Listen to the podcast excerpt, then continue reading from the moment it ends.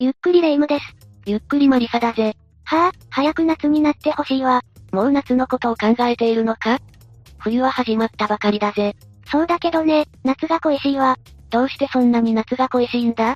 寒いからよ。この前なんて10年ぶりの寒波とかいうのが来てたわよ。寒くて家どころか、布団から出られなかったわ。確かに寒かったな。寒さ以外にも夏の方が楽しいことたくさんあるわよ。海とかキャンプとか、フェスとか。そして私が今一番したいのはそう、バーベキューね。ああ、バーベキューか。確かにバーベキューは夏しかできないな。かまどに炭を入れて火を起こし、そして網の上に肉や野菜、海鮮、ジュルリ、よだれが出てるぜ、レイム。考えれば考えるほど、夏が恋しくなってくるわ。炭火で焼いたお肉は、より一層美味しく感じるよな。そういえば、かまどといえば少し前、バーベキューかまどをとんでもない使い方をした男がいたぜ。肉を焼く以外の使い方をしたの？焼いたのは焼いたんだが、なんと亡くなった母親の遺体をかまどで焼いたんだ。母親の遺体をああ、驚くよな。というわけで今回は、仙台遺体遺棄事件を紹介するぜ。それでは、ゆっくりしていってね。この事件が起きたのは、今から3年前の2020年。母親がいなくなったと息子から連絡を受けた父親は、すぐに家に帰り、行方不明届を出すために警察へ向かったんだ。父親も息子も、かなり母親が心配だっただろうね。何か事件に巻き込まれていないといいけど。そして警察について届けを出そうとした時、息子がとんでもないことを言い出したんだ。母親の遺体をかまどで燃やした。ってな。え？この息子、母親の遺体を公園のかまどで焼いて、ゴミ捨て場に捨てていたんだ。そして失踪したと思わせるために父親に連絡したんだが、警察に着くなり、なぜか自分の犯行を自供し始めたわけだ。急に自供し始めたのも驚きだけど、燃やしたってどういうこと？母親を何らかの理由で殺してしまい、証拠を隠蔽するために燃やしたの？ああ。この息子と母親、以前から揉めることが多かったみたいだ。数ヶ月後、遺体遺棄の他に母親の殺害にも関与しているとして、息子は再逮捕されたんだが、その後彼に言い渡された判決は懲役2年4ヶ月。人を殺しておいて、2年ちょっとで出てくるの。なんと母親の殺害は証拠不十分で不起訴になったんだ。そして判決が言い渡されたのが2021年2月だから。もうすぐ出所ってことね。ああ。それじゃあ、早速彼の生い立ち、犯行の手口や裁判など、詳しく解説していくぜ。よろしくね。まずは、犯人である村上春人の生い立ちから解説していくぜ。母親と父親、そしてお兄さんの4人家族で、宮城県仙台市に住んでいたんだ。村上は幼い頃から頭が良く、小学生の時にはすでに中学で学ぶようなことも、彼はもう知っていたみたいだ。先取りしていたのね。それは優秀だわ。さらに彼の頭の良さが見られたのは、友達と喧嘩している時だ。ほう、幼い頃の喧嘩って、お互いが言いたいこと言って、解決しないなんてことが当たり前だよな。ええ大人が間に入ってようやく解決って感じね。解決って言っても、無理やり謝罪させられて、結局何も納得していないまま終わりっていうのが多いわ。そうだな。でも彼は、友達と言い合いになっても、論理的に自分の主張をはっきりと話していたみたいだ。だから喧嘩で手を挙げることは一切なかったぜ。子供らしからぬ落ち着き方だわ。確かにそれは頭が良いっていう印象を持たれて当然だわ。そんな村上を、周囲の人たちは、物知り博士、と呼んでいたんだ。頼りにもされていそうね。そして村上は、その頭の良さを活かして県内でも有名な名門校に進学したぜ。すごいわね。でもそんなにうまくはいかなかったんだ。村上は何かしらの悩みを抱えており、一時期学校に行かなくなったこともあった。何に悩んでいたのかな？学業面で挫折したのかもしれないって言われているぜ。名門校だもんね。上には上がいるし、そういう人を見て心が折れてしまったのかもしれないわ。高校の情報は出てきていないからわからないが、高校を卒業後は工業系の専門学校に進学したぜ。でも地元で開かれた成人式には参加しなかったそうだ。そうなのね。同級生と会うのが嫌だったのかな。事件前、村上は母親と仲が悪かったのよねああ。でもずっと仲が悪かったわけじゃないんだ。次は、村上の家庭環境について解説していくぜ。確か、村上は4人家族だったのよねああ。母親は長年美容師としてキャリアを積み、ついには独立を果たしていたぜ。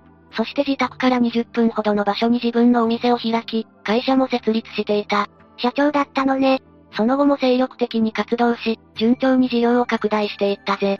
やり手社長ね。さらに自宅とは別に、マンションを夫と協力して購入しているぜ。プライベートも順風満帆だったのね。でも村上が20歳を迎えた頃、父親は仕事で単身赴任することになり、別々に暮らすようになったんだ。父親に長男がついていき、村上は母親と二人で暮らすことになったぜ。2対2で分かれて暮らすことになったのね。ああ。でも母親は、村上のために母親として毎日頑張っていた。会社を経営してて忙しいはずなのに、毎日村上のお弁当を朝早く起きて作っていたんだ。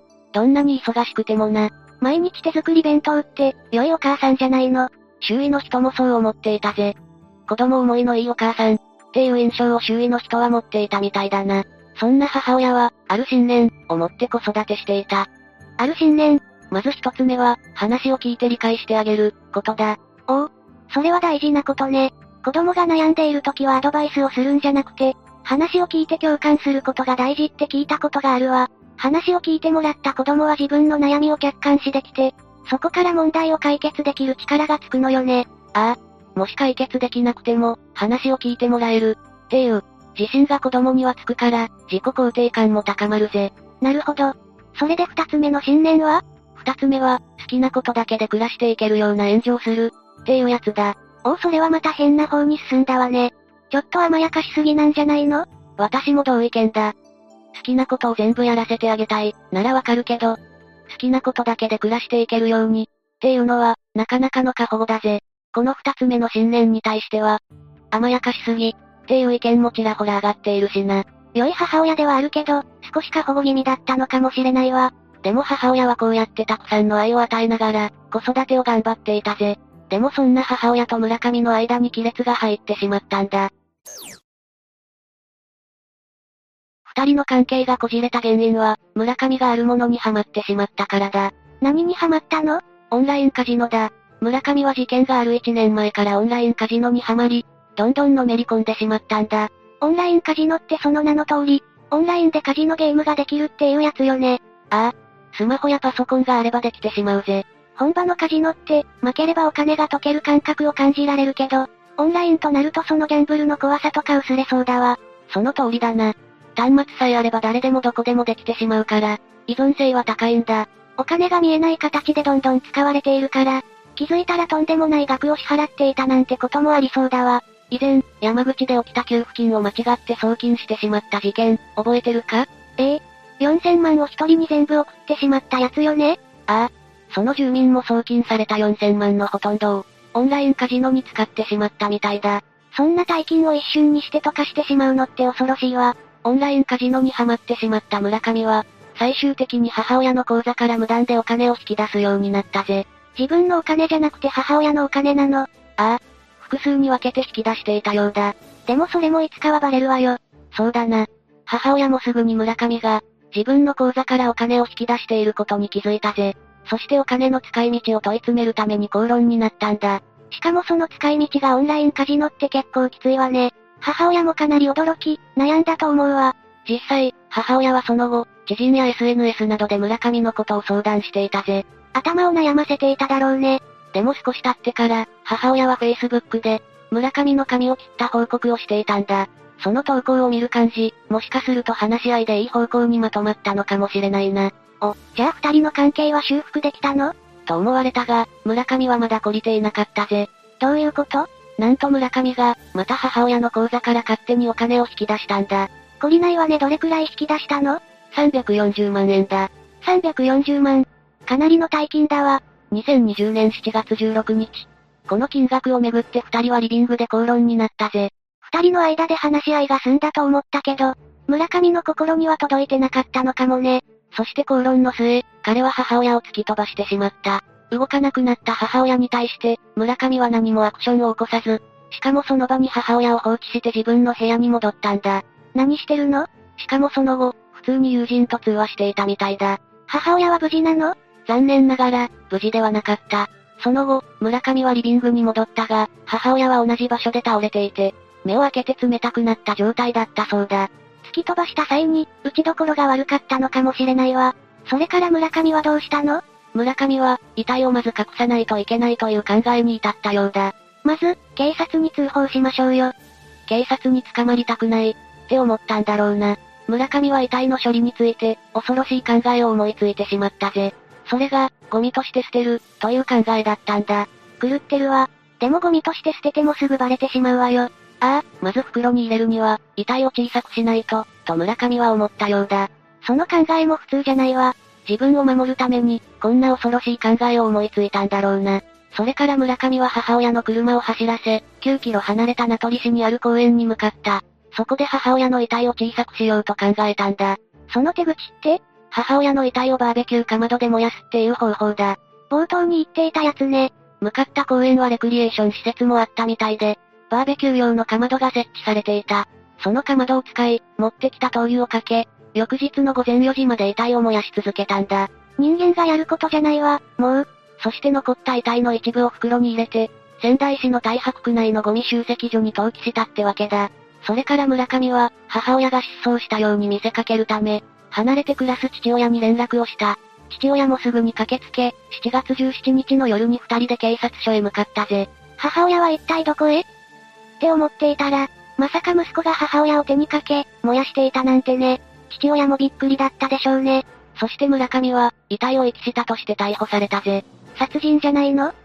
だって自分のしたことを自供したんでしょ？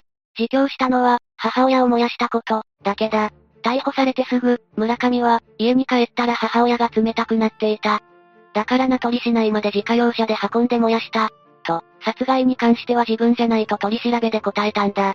え？え何それあくまで、家に帰ったら母親が亡くなっていたから燃やした。ってことだけを主張したんだ。口論の末、突き飛ばしたんじゃないの？ああ。父親の供述調書には、口論の末母親を突き飛ばした。と村上から聞いたと書いてあるぜ。だが、それも父親しか聞いておらず、証拠にはならないみたいだ。おかしいわ、殺してないのになんで燃やしたのってなるわ。そうだな。普通なら救急車を呼んだりするはずだが、そして事件から約3ヶ月後の2020年10月29日、村上は母親を手にかけた罪で再逮捕されたぜ。だが、仙台地検は犯罪事実を認めるには証拠が確保できなかったとして、12月9日に不起訴処分にしている。もし母親の遺体が燃やされることなくしっかり残っていれば、そこから証拠を見つけ出せたかもしれないが、遺体は村上に燃やされて一部しか残らなかったんだもんね。ああ。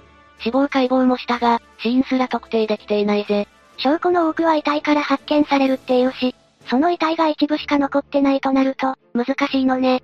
そして2021年1月19日、仙台地検にて初公判が開かれたぜ。村上は起訴内容について、間違いない、と認めたぜ。検察側はオンラインカジノにはまり、何度も母親の口座から、お金を引き出し口論になっていたことを指摘。そして母親を公園で焼却し、捨てることを決意したと主張した。さらに検察は、母親殺害についても、母親の首を絞めて殺害したのでは？その痕跡を隠そうとしたのでは？と質問したが、村上ははっきりと、違います、と否定したんだ。母親を殺害したっていう証拠が、父親が村上から聞いたことをもとに作成された供述書しかないもんね。でももしかすると検察のように、殺害した痕跡を消すために燃やした可能性もあるのね。ああ。そしてその後、弁護側から、同じような犯行を繰り返さないか？という問いに、村上は、自信がない、と答えたんだ。それ、父親はどう思っているの？父親は、真実が知りたい、と話したが、罪を償った後は村上の面倒を見たいと思っている、とも語ったぜ。最後まで親としての責任を取ろうとしているのね。そして判決が出たのは、2021年2月26日。裁判長は、亡くなった人の尊厳を踏みにじる残虐な犯行、と非難し、さらには、親が亡くなったのが自分の行為によるものと考え、隠蔽を図ろうとした動機は強い非難に値する、として懲役2年4ヶ月を言い渡したぜ。判決が言い渡されたのが2021年の2月末だから、村上はもうすぐ刑期を終え、出所する。それじゃあ今回の事件、まとめていくぜ。2020年7月、母親の遺体をバーベキュー用かまどで燃やし、ゴミ集積所に捨てたと自白した息子が逮捕されたこの事件。霊夢はどう感じた？何度も言っているけど、どうして殺していないのに遺体を燃やしたの？ああ。世間からもそう感じる人の声が多数上がったぜ。しかも恐ろしいことに、村上は燃やす前に遺体を小さくした可能性もあるんだ。え、どういうこと？遺体を燃やすのに使われたかまど、一つ一つが小さくて、とても成人女性を燃やすことは難しいと思われているんだ。だからかまどに入るために遺体を小さくしたってこと？村上が殺してないとしても、どうしてそこまで手の込んだことをするの？謎ばっかり残るわ。しかも村上は初公判で、同じようなことを繰り返さないか？っていう問いに、自信がない、って答えているんだ。自信がない人間がもうすぐ出所するなんて、恐ろしすぎるぜ。そうね。二度とこんな恐ろしいこと、繰り返してほしくないわ。というわけで今回の事件の解説は以上だ。まさか夏の話からこんな事件の紹介になるとは思ってもみなかったわ。当分は夏に思いを馳せるんじゃなくて、冬を思いっきり楽しむことにするわ。それがいいな。みんなもこの事件についてどう思ったか、コメントで教えてちょうだい。というわけで、今回は、仙台遺体遺棄事件について紹介したぜ。それでは、次回もゆっくりしていってね。